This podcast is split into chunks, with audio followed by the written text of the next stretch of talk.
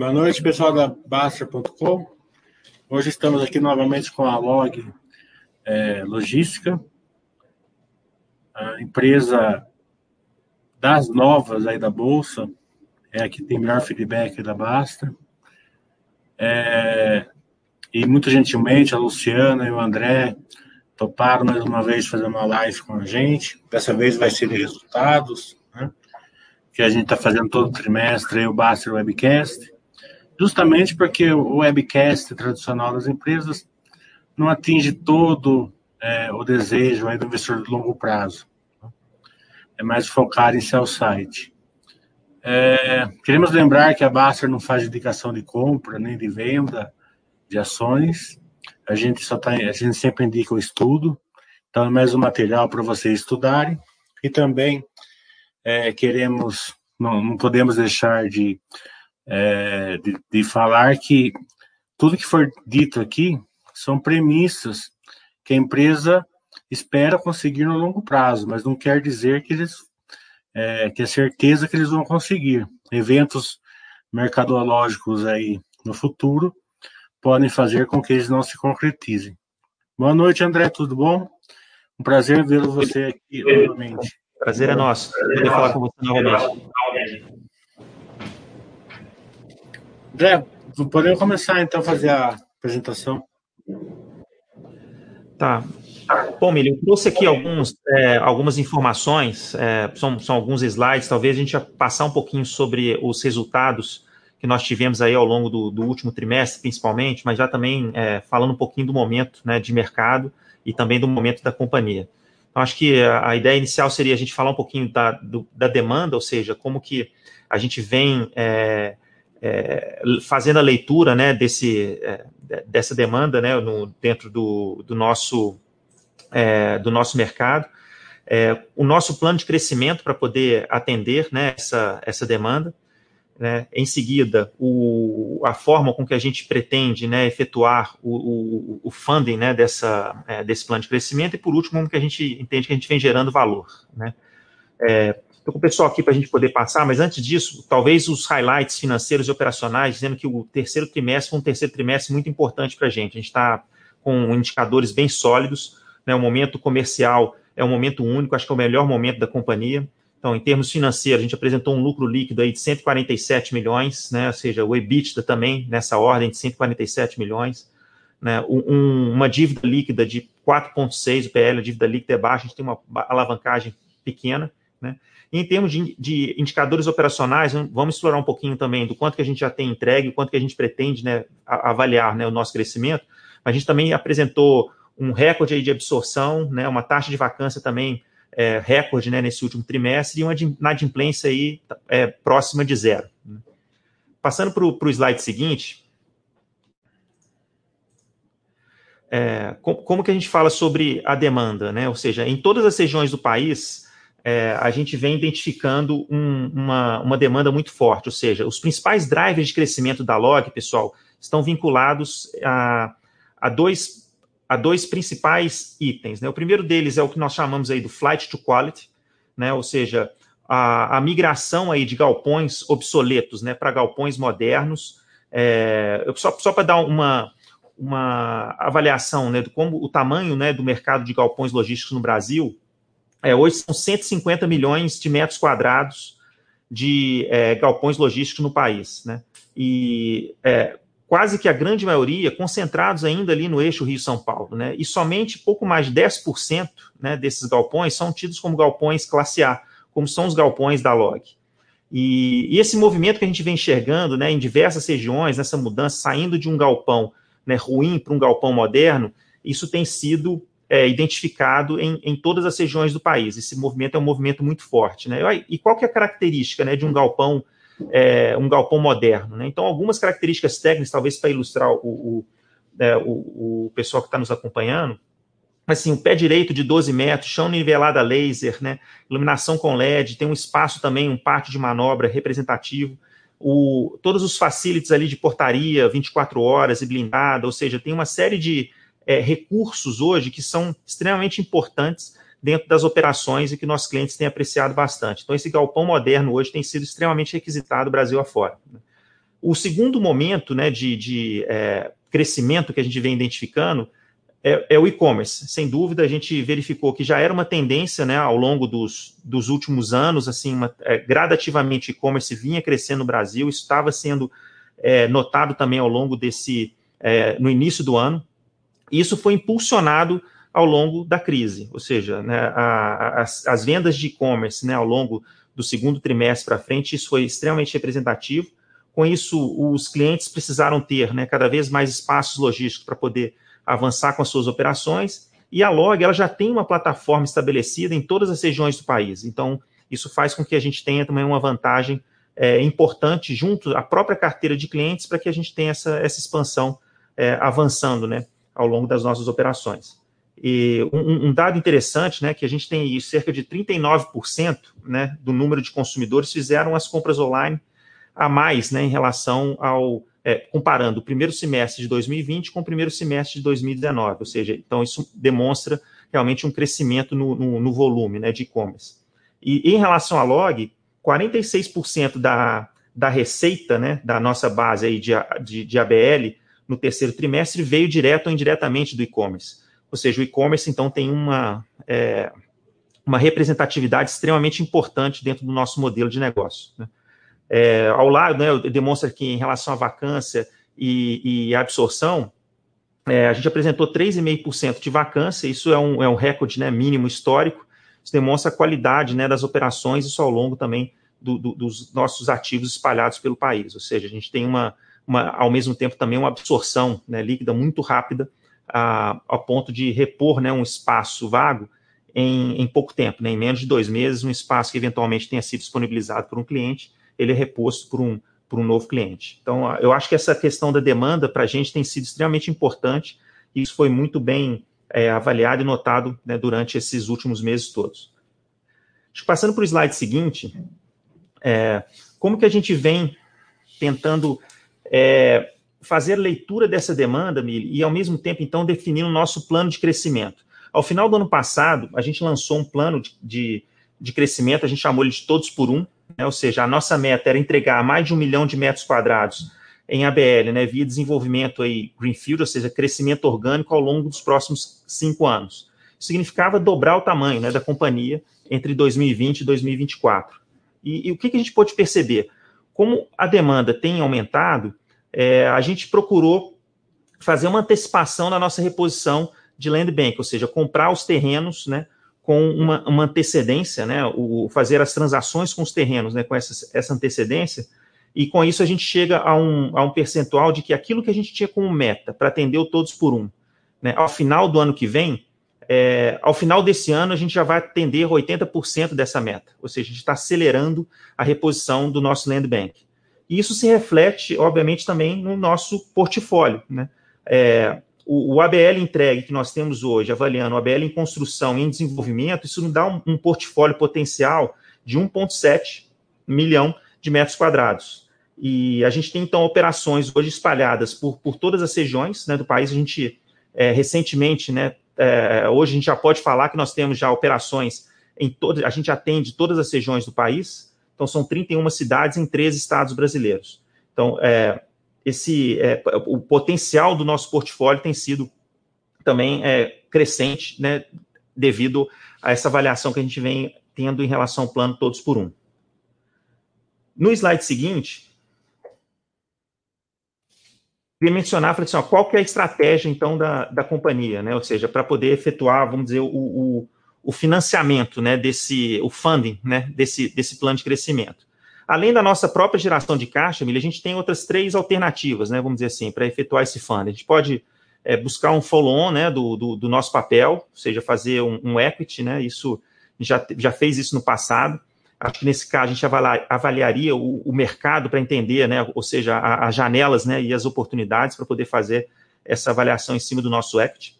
É, o, contrair dívida, né, ou seja, seria aí também avaliar o mercado e também entender né, essa curva de juros que vem se comportando hoje, né, em, em juros baixos, mas assim, essas tendências e aí avaliar o, os riscos, né, de mercado hoje para poder contrair a dívida, mas a gente entende que a melhor forma e a, a, a maneira com que a gente gera valor é fazendo essa reciclagem de ativos, ou seja, nós criamos um fundo, né, é, o LGCP11, né, é, o, o, IPO desse fundo foi é, no ano passado, a gente fez a segunda rodada de captação, é, que se encerrou agora, no mês passado, sempre com uma característica em que a gente vende participações minoritárias dos nossos ativos para esse fundo, ou seja, nós continuamos como os, os donos né, majoritários desse fundo, e a Log atua como uma consultora imobiliária, ou seja, a gente mantém a, a, a, as operações ainda né, sob a nossa, a nossa organização e a nossa gerência. Né?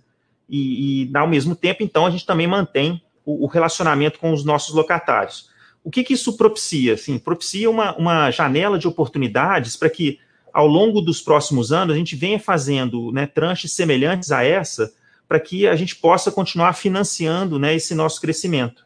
Então, a expectativa é de que, gradativamente, né, pelo tamanho do fundo, que já tem aí 2 bilhões de capital autorizado, a gente possa ir é, crescendo né, esse fundo, dando maior patrimônio a ele e maior liquidez, né, consequentemente, mediante essas rodadas né, de captações, sempre nessa ordem de 50, 70 mil metros quadrados é, para o fundo, para que a gente consiga é, gradativamente dar mais robustez a ele e, e, ao mesmo tempo, financiar as nossas operações. Então, a gente vê hoje que é, nós temos aí os melhores spreads, né? Quando a gente fala do nosso yield on cost próximo a 12, que a gente apresenta aqui né, no slide, um cap rate de, de 7, 7,5 milha, a gente tem aí uma margem bruta de 40%. Essa margem é uma margem única. Né? Acho que esse também é um, é um, é um modelo de negócio que é, que é vencedor né, nesse sentido. Então, a gente tem tanto o, o, o fundo como sendo também uma alternativa né, de financiamento das nossas operações. E por último, no próximo slide, só para acho que é importante, a gente teve um marco bem relevante ao longo desse, desse trimestre, que a gente reportou é, um incremento no resultado de 114 milhões, referente né, ao, ao, reconhecimento né, do, do, do, valor justo dos nossos ativos que começam a ser desenvolvidos. E, e, essa, a gente fala que esse é um marco importante porque isso vai ser recorrente. Né? Ao longo dos próximos trimestres, a gente vai sempre identificar essa geração de valor, né, no desenvolvimento de novos ativos constantemente aparecendo junto às nossas demonstrações financeiras, né, ou seja, com impacto no patrimônio líquido e, consequentemente, aí também a distribuição de dividendos. Eu acho que esse é um, é um ponto importante no nosso é, modelo de negócio, né, como que a companhia vem sendo também enxergada no, no mercado. Então, em resumo, uma demanda forte, plano de crescimento, a gente está reavaliando, a gente acredita que pode vir ser mais do que esse um milhão, né, do todos por um. A gente já está fazendo essas estimativas por aqui. É, fonte de, de, de, financiamento, né? A gente entende que a reciclagem dos ativos é uma estratégia importante, a gente vem mantendo, e a geração de valor né, através desse desenvolvimento dos ativos com, com valor justo. Acho que esse é o, é o vamos dizer, uma, um resumo né, de como que a gente vem performando e da estratégia do nosso modelo de negócio.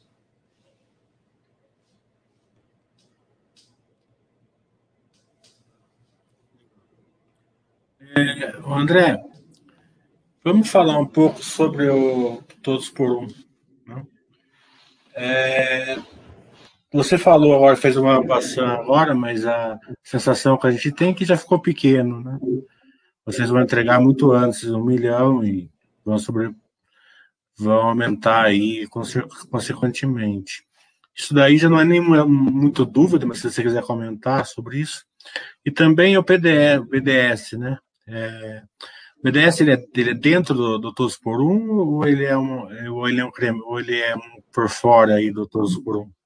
Explica um pouco o que é o BDS aí para o pessoal é, e, e, como que ele gera valor para. Vamos falar sobre o Todos por Um. É, como a gente é, mencionou, esse plano ele foi desenvolvido, ao, ao, a gente entregou, né, ou seja, fez o, o, disclosure desse plano ao final do ano passado. Então, entregar um milhão de metros quadrados ao longo dos cinco anos, ou seja, de 2020 até 2024. Com o aumento da demanda que a gente verificou né, ao longo desses do, do, dos últimos meses, a gente resolveu fazer uma revisão, né? E a gente vem estudando para saber, olha, esse todos por um hoje pode ser 1.2, pode ser 1.4. Essas avaliações a gente vem fazendo internamente, né? De forma a tentar identificar e continuar esse crescimento de uma maneira mais acelerada. Né? É, esse, esse é o nosso objetivo. Então, essas avaliações estão sendo feitas e a gente vem a, a concluir isso, e, obviamente, caso é, chegue à conclusão de que o plano né, mereça essa atualização até de uma maneira mais é, é, vamos dizer, robusta, né, do ponto de vista de a gente ter tido todas as informações para garantir, né, esse, esse crescimento, é, isso certamente vai ser né, comunicado e isso vai ser acompanhado também pelo, pelo mercado. Mas, como eu disse, Mila, a gente acredita que a gente tem espaço né, para fazer mais, né, ou para acelerar realmente esse plano. Né, o quanto, que igual eu mencionei, de 1.2, 1.4, ou seja, é isso que a gente está discutindo aqui internamente com o nosso, nos nossos times né, de desenvolvimento imobiliário e, e o nosso pessoal também de, de operações. A gente acredita que demanda tem, né, a gente realmente conseguir é, encontrar o equilíbrio aí, né, entre essas áreas operacionais junto ao, ao que nós temos aí de oportunidades. E agora, dentro, dentro desse, é, desse plano, né, ou seja, o, a característica dos nossos galpões são é, galpões, na, na, grande maioria das vezes, são galpões modulares flexíveis, né, Milha? Ou seja, são aqueles galpões que atendem diferentes tipos de operação, né, é, em média, aí, operações até de 5 mil metros quadrados, a gente pode atender operações de 40 mil metros quadrados. Aí, quando a gente vê o, o, que a gente vinha falando do BTS, né? ou seja, de ter um, um, um galpão é, é, dedicado né, a uma determinada operação. E esse modelo tem sido um modelo extremamente bem aceito, né, principalmente quando a gente sai das regiões aqui do Sudeste, quando a gente vai para regiões não óbvias, que o, os clientes não necessariamente têm demandas né, de espaço muito grande, então a, ali a gente consegue adaptar né, e flexibilizar né, essas operações dos clientes do, no, ao longo dessas operações nas regiões não óbvias. Né?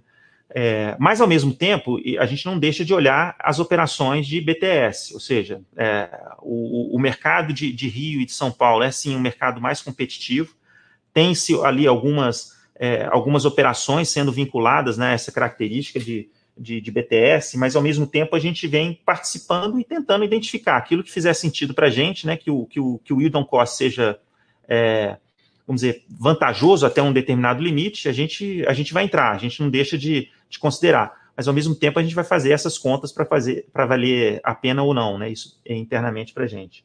Mas o que a gente pode perceber é que essas expansões fora do eixo Rio-São Paulo vem acontecendo muito em função da nossa carteira de clientes, já ter também alguma sinalização para onde eles estão querendo ir, a gente acaba acompanhando, porque eles sabem né, que a gente vai conseguir atender né, a demanda com a qualidade que eles já veem né, dentro das nossas operações é, correntes. E, e, a tendência é que a gente continue essa expansão né, é, Brasil afora, ou seja, atendendo regiões metropolitanas não, não óbvias, como aquelas que a gente vem hoje é, já atendendo com uma frequência maior. Essa revalidação de ativos que vocês fizeram, hein? Fica duas dúvidas, né? É, a primeira é a geração de valor não, tem, não é caixa, né? Então, até tem uma pergunta aqui, a primeira que eu vou pegar o gancho dele. É, como que você gera um valor de um efeito contábil não caixa? Você vai usar o fundo, o, o FII para isso? E complementando o seguinte, fica uma dúvida do, do acionista, por que fazer isso se vocês têm que pagar imposto para fazer isso? É claro que a verdade não é essa, né? A verdade é que vocês vão diferir, né? Então, é, mas na cabeça do acionista fica, fica essas duas questões. Se você puder explicar essas duas questões, por favor. Bom, o, a geração de valor, né, quando a gente fala que vai tratar o, o reconhecimento né, do desenvolvimento desse ativo, né, já é, é, mediante essa regra contábil, né, que é, que é o, a, o, o fair value né, desses, é, desses ativos né, no início né, da, sua, é, da sua construção, é, isso não tem efeito caixa, como você mencionou bem, Emily, e o efeito dele no patrimônio líquido, do ponto de vista acionista, consequentemente, como eu mencionei, isso vai, vai gerar uma, uma distribuição de dividendos maior. O aspecto fiscal, ele é extremamente importante também, né, para a gente avaliar, visto que, seja pela holding ou pelas SPEs, né, que são né, constituídas junto a esse, to, toda essa reorganização societária, isso também é avaliado mediante aí o, o tanto o, prejuízo fiscal gerado, o aproveitamento desse prejuízo fiscal, ou mesmo o imposto de renda diferido né, ao longo do tempo. Então, o, a, a, operação ela realmente faz sentido no sentido de que você né, tem uma, uma estrutura fiscal equilibrada né, e um reconhecimento dentro do seu patrimônio líquido para distribuir esses dividendos. Né, ou seja, o, o valor da companhia ele cresce à medida que você vai é, vamos dizer, de uma, de uma certa forma, registrando no início do desenvolvimento desses ativos, o valor desses ativos, né, o valor de, de mercado. Assim, o, o, o, a, o reconhecimento atende a essa regra contábil e é avaliado toda a estrutura societária e fiscal para que ela realmente faça sentido. Né? Agora, para o acionista, isso é, é, vamos dizer, dentro do patrimônio é, um, é, uma distribuição, é um dividendo vindo né, mediante essa, essa característica que vai ser recorrente. Todo trimestre, né, à medida que a gente for iniciando os nossos novos ativos, a gente vai ter esse tipo de é, impacto dentro dos nossos resultados. A gente, como investidor de longo prazo, a gente tem uma visão muito crítica em relação a dividendos. Né? A gente até aceita dividendos é, quando a empresa não está crescendo. Mas quando ela está crescendo, você não vê assim o, essa, essa geração de valor do, do, aumento de distribuição de dividendos. Se vocês têm um case, é, como você falou, é, com, com, alta demanda, com margem boa, é, replicável, escalável, por que aumentar esses dividendos assim meio que artificialmente? É, se vocês podem usar o, o, o caixa aí, o, IC, o, IC, o, o caixa para vocês fazerem esse crescimento aí com, com, com, menos capital terceiro daí nesse caso. Que a gente vê assim, vocês pagam um dividendo alto, mas vocês têm um capex alto, então particularmente vocês vão precisar de capital terceiro, né? ou fazer uma, uma reciclagem maior. Né? É, o, o, o, equilíbrio dentro da estrutura de é, da nossa estrutura de capital, talvez seja uma das discussões mais recorrentes que a gente tem aqui, né? Ou seja, como eu mencionei, se a gente vai através do equity, a dívida ou reciclagem de ativos, o que, que faz mais sentido a gente avançar dentro do nosso, é, do nosso, no nosso plano de crescimento? O que a gente pode perceber é que o mercado de capitais, ou até o, o, mercado financeiro, ele é muito dinâmico nesse sentido. Às vezes a gente, dentro de uma janela, né, para fazer um, um follow-on né, do nosso papel, é, a gente não teria talvez o mesmo sucesso do que a gente encontra hoje em uma dívida que a gente consegue captar em índices baixos. Né? Você tem uma ideia, Emília, assim, a nossa dívida hoje é CDI mais 0,9. Né? Ou seja, ela, ela, é, ela é muito baixa né, quando se compara o mercado. Dificilmente a gente conseguiria uma dívida semelhante a essa. Né? Atualmente. Hoje seria aí algo CDI mais 2,60, né, uma coisa nessa linha, talvez é, variava, varia um pouquinho né, desses, é, desses percentuais. Mas o, o fato da gente também entender qual que é a, a, o momento do mercado, seja aí de taxa de juros, né, é, o quanto que o, o, o avanço né, do, do, do, mercado de capitais, né, com, né, seja com o investidor financeiro ou cenário futuro, é, é que vai ditar né, a forma com que a gente vai conduzir né, e seguir daqui adiante, né, para que a gente possa, sim, atender o nosso plano de crescimento da forma com que a gente pretende atender. É, o risco maior, Milho, hoje eu vejo, está muito mais vinculado a um risco macroeconômico, vamos dizer assim, né, dessas é, de reformas não andarem como né, poderiam andar, ou da gente ter um descolamento maior em relação à taxa de juros, do que né, estruturalmente ou do que é, operacionalmente, eu diria. Né? A, a, acho que essas reformas, elas avançando, isso vai propiciar mais é, capacidade né, da, da, das empresas continuarem seus investimentos os seus crescimentos, e, consequentemente, a gente via a, a ter esse crescimento acelerado junto. Né? Mas eu, eu vejo mais esse risco macroeconômico do que um risco interno nosso. E continuar buscando né, o equilíbrio nessa estrutura de capital mediante as condições de mercado. A gente sabe como essas condições são voláteis hoje, né, para poder ter uma, uma referência de, de qual que seria a melhor alternativa hoje. Que não, eu não comentei sobre risco. Eu concordo plenamente que vocês têm um risco baixíssimo. A não ser que a taxa de juros suba para cima de 7, 8, 10, para começar a avaliar um risco maior, a gente não enxerga risco assim, óbvio na log. Né?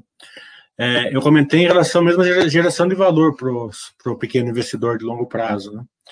É, é, óbvio quando uma empresa consegue revestir no seu case, que você, que você mesmo falou, que é, a vagância é baixíssima, na imprensa é quase inexistente, é escalável, replicável, com uma margem de 40%, por que aumentar o dividendo? Né? Porque é isso que a gente não entende. Né? Bom, é, é, não, é melhor você usar o, o, o ICT da, da empresa para o crescimento? Vamos dizer, o, o que a gente tem de, é, de, de, regras, né, e de a gente atende e reflete dentro das nossas demonstrações aquilo que vem dentro das regras né, contábeis e que é o nosso modelo. Né? A gente entende que tem um, uma avenida de crescimento grande né, para os nossos é, investidores e para os acionistas, enxergando que uma coisa vai trazer uma, uma, uma consequência positiva, né? E, vamos dizer, uma, a, a, distribuição de dividendos em função do, daquilo que é registrado hoje é aquilo que atende também, mencionando que nós temos de, de, de, requerimentos mediante a própria governança corporativa que é exigida junto à companhia por conta da, de ser uma empresa de capital aberto, né, de novo mercado, seja, da gente atender essas, essas premissas. A gente acredita que essa avenida de crescimento ela tem um saldo muito mais positivo, Mili, do que essa avaliação apenas vinculada aí ao, a, a, a, distribuição de dividendo em função do aumento né, do, nosso, é, do, do, nosso patrimônio, né, vamos dizer assim. Você, é, é, os seus drivers são muito claros é, e, e, não, e, não, e não seria diferente se, se a gente não achasse que tinha, por justamente ser empresa nova mais bem avaliado na Baster. A gente só está procurando entender só os movimentos da empresa. A gente adora vocês, adora a sugestão, entendeu? É, pal, sempre palmas para vocês. Se colocar o mapinha de novo aí da, da, do, seu, do seu print.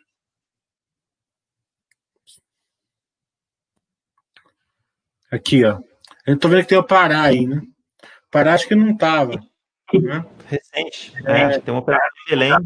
Agora a gente patente todas as regiões, é, Milha, ou seja. É a mesma, é a mesma, é a mesma, as mesmas empresas, ou vocês estão indo mais para o agro lá, é, minério, ou, ou é, a mesma, é.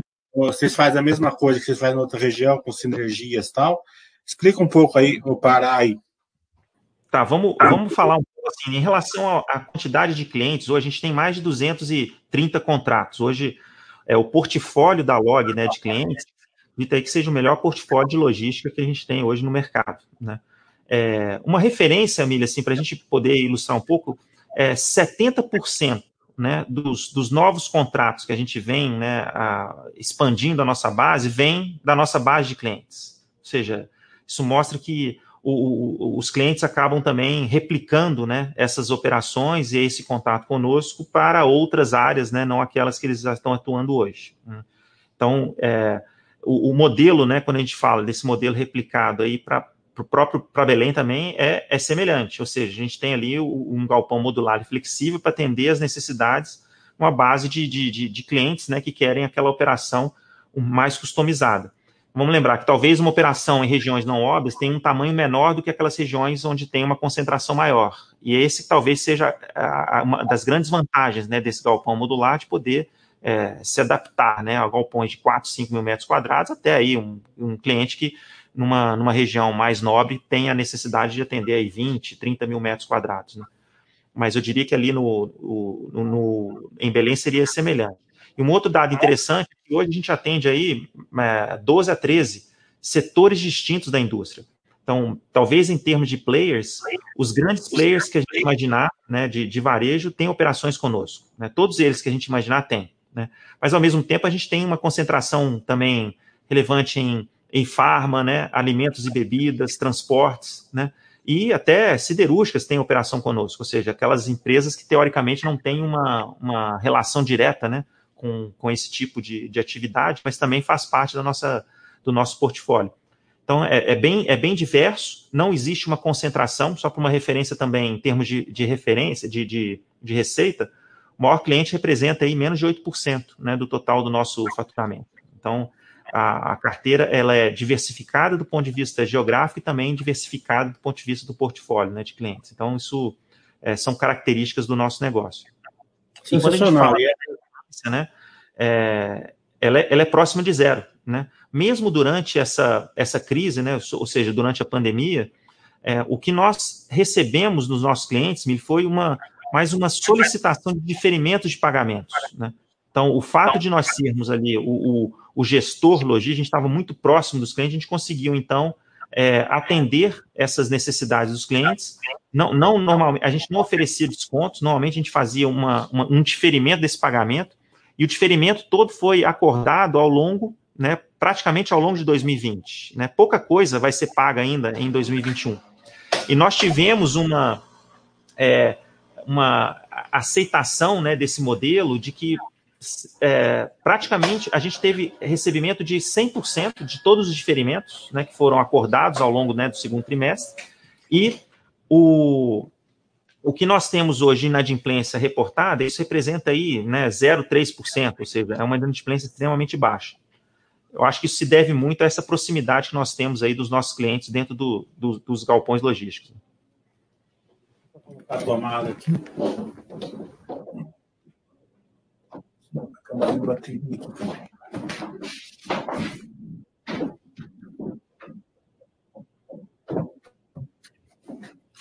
É, fala de e-commerce. A gente está vendo aí um, um, um, movimento em direção ao fulfillment, né? com as empresas abrindo vários CDs aí, Mercado Livre, Amazon, né? Vocês estão capturando algum desses CDs aí, é da Log? Como eu falo, Miller, todos esses que você tem operação conosco, assim, e alguns deles mais de uma operação, né, ao longo do, do, do país, assim. Então, a gente tem sido uma, uma referência importante para que eles consigam fazer a expansão das suas atividades né, ao longo do, das outras regiões. Mas hoje eu te digo aí que não tem nenhum desses grandes players sem pelo menos uma operação conosco pelo, pelo Brasil. Então, a, a, maneira com que seja às vezes um, ou, ou, um BTS ou ainda né, esse o galpão especulativo, é, a gente vem conversando também com todos eles no sentido de entender cada vez mais o, o momento que eles têm e a, o modelo de expansão que eles estão prevendo aqui para o país. Mas é, a gente está junto deles em, em, todas as conversas, isso gente, eu posso te garantir. Eu já meio que imaginava, é uma pergunta para o pessoal mesmo. Hum. É, como eu falei, o modelo de negócio é fantástico. É. E, uhum. E, também foi uma, é uma questão assim de, de conversar com a empresa. Vocês são muito bons, um RI espetacular, você, a Luciana, o pessoal. É porque vocês vieram de um é, de uma estrutura de capital muito alta, né? 20, 18, 15, né?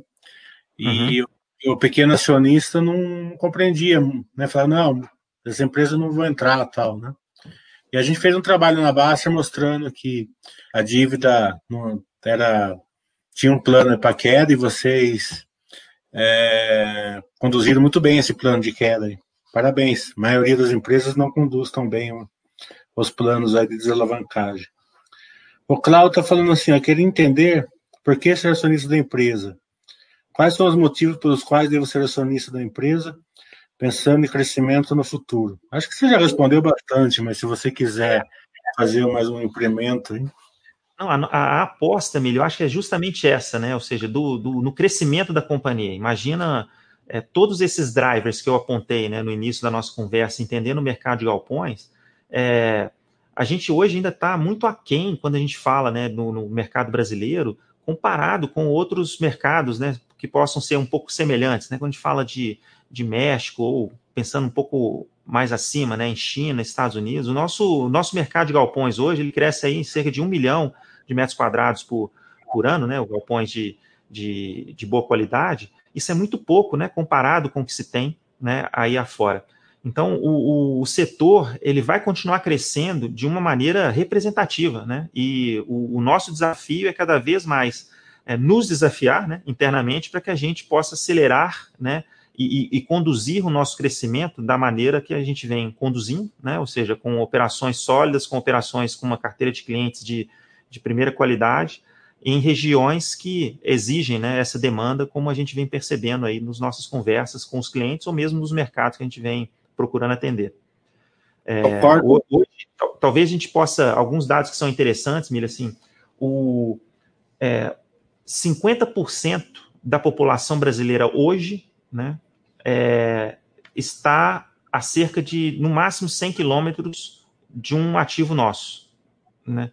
Então, o movimento que a Log vem fazendo né, nesse crescimento né, para essas regiões não óbvias, ou seja, regiões metropolitanas que têm um potencial de consumo também muito grande, né, e os clientes têm percebido isso, a gente vem democratizando né, esse acesso, poxa, para essas regiões também. Eu acho que esse é um, é um, papel relevante que a gente vem desempenhando, né, ou seja, é, a gente vem trazendo né, essas operações juntamente com, as, com essas companhias para próxima de, de, áreas que antes não eram né, atendidas com essa qualidade ou com esse prazo, né, consequentemente com esse preço. Então, a gente tem um papel importante também nessa é, disseminação e democratização né, do acesso né, a essas, essas mercadorias, a esses serviços que uh, os nossos clientes acabam propiciando para a população. Concordo 100% é. com você. Até sábado agora, vou fazer um curso na Baster do setor de logística. Já vou fazer o setor de logística porque eu acho que é, ele é um, é um, assim, um setor muito estudável, bem, bem atual, e eu vou usar até a log é, para fazer uma parte aí do, do tutorial de logística. Tem um outro ponto é... interessante, se eu posso compartilhar contigo. Olha esse movimento né, que o setor de logística faz quando a gente cria é, esses ativos né, ao, nos arredores né, dessas regiões metropolitanas, aí discutindo qual é o conceito de última milha né, que tem no Brasil. A gente imagina que isso, junto com os clientes, aí tem sido é, cerca de 15 quilômetros de um centro urbano. É, a gente consegue atender a população no prazo que ela, que ela gostaria, ou seja, dentro do mesmo dia, no máximo, né, no, no, no dia seguinte, por exemplo. E com isso a gente está, é, vamos dizer, organizando ali né, essa, a, a logística da região, tirando né, aquele movimento de caminhões de dentro né, desses centros urbanos e fazendo com que isso seja organizado de uma maneira mais bem estruturada no, no, nesses arredores. E isso gradativamente a gente vai percebendo, né, dentro desses, dentro desses centros, como que isso funciona de uma maneira mais efetiva, à medida que a gente vai desenvolvendo, né, junto com os nossos clientes, essas regiões metropolitanas, né, Brasil afora. A logística reversa do, do e-commerce está passando para os seus galpões também? Não, eu não, não, diria que isso seja ainda uma, uma realidade muito latente, não, Mili, honestamente. Assim, eu vejo como uma, uma grande oportunidade para que os clientes tenham essa, é, essa percepção, né, e que o modelo de negócio que eles têm venham a propiciar também essa, é, esse vínculo, né, junto à logística reversa. Mas eu não diria que isso hoje é algo que seja recorrente ou muito latente a, aos nossos olhos, assim, não. O Cláudio ainda está perguntando sobre o parque relacionado entre vocês e a MRV. Vamos aumentar um pouquinho a pergunta dele e Banco Inter também. Como é que tá. vocês se interagem entre os três aí? Tá. Bom, um, um, acho que um dado interessante, extremamente importante, assim, a Log é uma companhia de capital aberto, a gente abriu capital há dois anos, né? E, e a gente atende, então, todas essas regras de, de novo mercado, de governança. Né? Então, acho que isso já é um, é um ponto é, extremamente relevante. As operações da companhia hoje, elas são totalmente independentes das operações da, da MRV. Né? Para não dizer que são 100%, existem alguns, algumas atividades de suporte né, ali de, de back-office no, no, no, CSC que são executadas em conjunto. Então a gente tem essa sinergia. Mas todas as atividades operacionais elas são distintas hoje com a equipe própria né, da Log.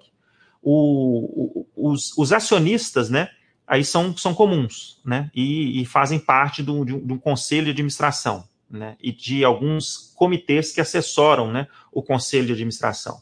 Então, vamos dizer, o, o vínculo né, existente está mais vincul, é, ligado né, a essa estrutura né, societária né, e de, a composição né, da base de acionistas do que da operação em si, visto que hoje a companhia já tá, tem uma, uma operação totalmente distinta. Né. O Banco Inter tem é, algum, alguns vínculos né, com, com a Log. É, um deles, por exemplo, ele, é, ele é o administrador né, do, do nosso fundo né? Ou seja, ele, o nosso fundo, né, de, do, o LGCT11 é administrado pelo Inter. Então, é, tem-se também então algumas ah, algumas sinergias, né, do fato de ser uma, eu diria, uma empresa, né, co-irmã, né, junto do, do, do, nosso grupo, né? Mas o, o, todas as práticas, né, vinculadas à governança e de partes relacionadas são extremamente né, discutidas e tem todos um tratamento interno aqui bem, bem diferenciado nesse sentido.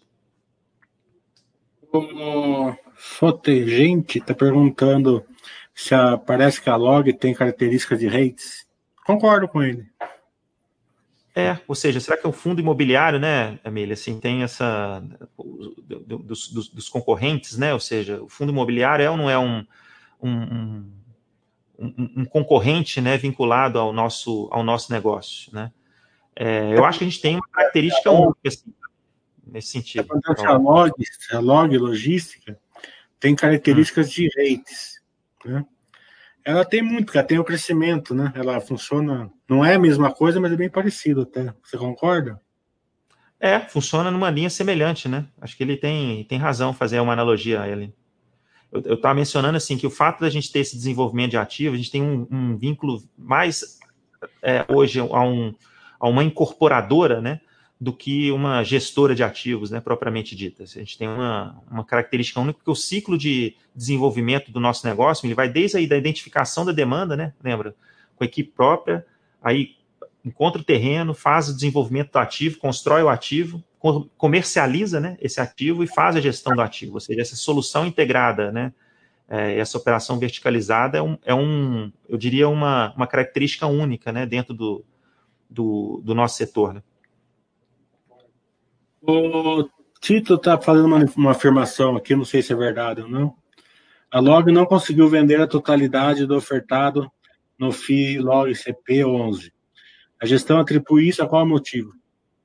Bom, o, foi a segunda rodada que a gente é, executou em, em, novembro. Eu atribuo isso muito mais às condições de mercado, né, que são extremamente voláteis, do que qualquer outra coisa. Ou seja, durante o nosso é, a precificação né, que a gente tinha, tinha um cenário né, com, com dois meses de antecedência distinto daquele que quando a oferta foi, foi lançada, né, vamos dizer assim. Então, o, o, eu acredito ainda que a gente tem espaço, né, numa próxima tranche, aí, provavelmente aí no próximo ano, a gente vai continuar testando em, em é, montantes semelhantes, Milha, assim, coisas próximas aí a 50, 70 mil, né, um tranche de 200 milhões, e gradativamente a gente vai compondo o fundo para que ele tenha a robustez que a gente imagina que ele deva ter. Né? Mas essa segunda rodada foi muito mais em função mesmo, no momento né, de, de mercado, do que é, qualquer outra coisa. Né? O Vitor está complementando aquele assunto que a gente discutiu, porque a gente pensa diferente do, da, da maioria dos, é, do, dos investidores. Né? Ele está falando assim, mas o, o dividendo que vem de algo sem efeito caixa não é bom.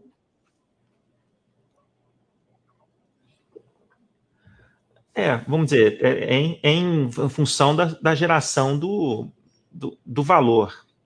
Eu acho que é mais conceitual do que outra coisa, Mili. Né? As, regras, as regras contábeis, a avaliação que ele vai ter aí de. As regras de... contábeis, sim, eu entendo até, mas é, é, é, é a questão que eu falei. É, vocês pagam dividendo, em cima do evento sem caixa, depois tem que buscar funding, né? É, não fecha muito bem essa matemática aí, né? Assim, na nossa visão. Eu compreendo que vocês têm toda a inteligência de vocês, e vocês devem até estar certo, a gente, a gente é errado.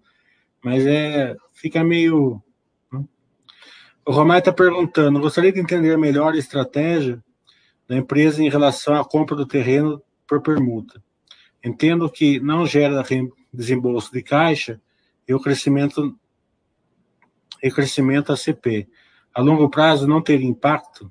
Como é que eu não entendi direito a pergunta? Deixa eu ver se. É, no caso, assim, talvez ele esteja querendo saber, Miri, assim, como, como que é o processo nosso de, de compra né, de terrenos? Né? A gente tem feito é, várias negociações com, com permuta, né? E isso é, alivia realmente essa posição de né, não desembolso de caixa esse percentual aí pode variar, né, de 20%, né, em média, vamos dizer assim, que seja um, um percentual é, que esteja vinculado aí talvez à, maioria das nossas transações, quando são por permuta, e então o, o, o, o proprietário né, do terreno teria aí 20% né, da, da geração né, da, da receita desse, é, desse ativo, uma vez ele operando né, no, no futuro. Então, o, a conta né, né, que, que, se faz né, nesse caso é que ele pode deixar de ter né, um, um percentual dessa receita no início, né, a companhia, né, das operações em função do, desse, é, dessa permuta, desse percentual da permuta, mas não tem o desembolso de caixa na, na, na aquisição né, desse, desse terreno.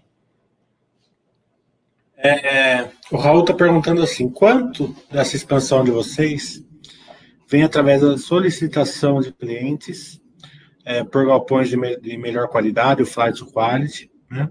E quanto que vocês estão prospectando novos clientes? Não sei se você pode abrir isso aí.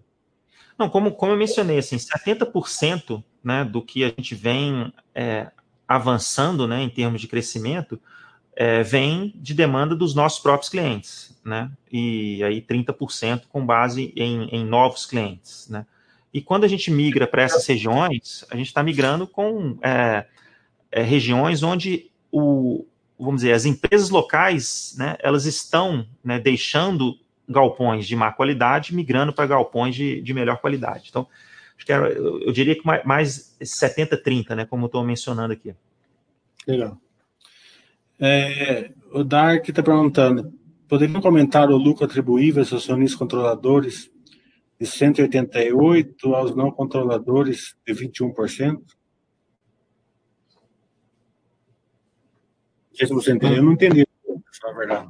Você entendeu? É, talvez, talvez tenha um, vamos dizer, o, ele está associando aí o percentual do, do, do, lucro que tenha sido é, vinculado aí aos controladores, mas pela, pela participação societária deles. Talvez eu possa é, pedir a, a, informação, Mili, para eu ter um pouquinho mais de detalhe para poder responder aí com mais propriedade. Né? Fico não, a disposição aqui. Posso não, tem problema. É. É, qual o principal concorrente da Log? Qual a principal vantagem competitiva? Vantagem competitiva você já cansou de falar, se você quiser falar mais alguma coisa. E concorrente da Log, não sei se tem também. Sim. Tem, tá, Miller. Assim, quando a gente vê, o, mercado de São Paulo, ele, ele é bem mais competitivo, né, como eu vinha falando. Então, ali tem, tem grandes players atuando nesse, nesse mercado, né, como pegar uma GLP, Prologes, ou seja, são aqueles concorrentes diretos. Quando a gente sai desse eixo Rio-São Paulo e começa a explorar as demais regiões, os concorrentes são, são concorrentes locais, assim, a gente está concorrendo com um galpão de rua, né? Uma outra região tem um pouquinho mais de estrutura, né, que, que, que atenda, mas na grande maioria das vezes a gente ainda navega sozinho nessas regiões, ou seja, os concorrentes são concorrentes é, que não têm a mesma, a mesma capacidade, né, e a mesma estruturação que nós temos. André, acho que acabaram as perguntas, também deu uma hora. É, quero agradecer muito a Log, a você, a Luciana, por ter feito essa live. É, e, de novo, a Log é uma empresa muito querida da Baster e a Baster fica à disposição de vocês aí para qualquer é, interação que vocês quiserem fazer com os acionistas, pessoas físicas. É, eu quero lembrar ao pessoal que a Log vai fazer o day dela semana que vem, dia 17, se não me engano. Né? Se quiser comentar alguma coisa de chamar o pessoal aí, André, fique à vontade. Tá, é, a gente vai efetuar o nosso log day na, nessa próxima é, na semana, é, no dia 17, e é, fazer questão de fazer um, um, um, convite, que é onde a gente vai mostrar um pouco mais do nosso, da nossa operação, a gente falar um pouco mais do, das nossas intenções, do nosso modelo de negócio. Acho que vai ser uma, uma interação extremamente importante, né, da gente trazer ao mercado o que, que a gente imagina, né, em termos de é, de crescimento, né, e o quanto que a gente entende que esse modelo vem sendo é, desempenhado, né, aí Brasil afora. Então, dia 17, né, às, às 10 horas da manhã, é, eu circulo o convite para que também tenha essa possibilidade aí de todo mundo participar e, e de nos ouvir. Quem não puder assistir ao vivo, vai ter reprise lá no site da RI, né? Justamente. É, Tiago,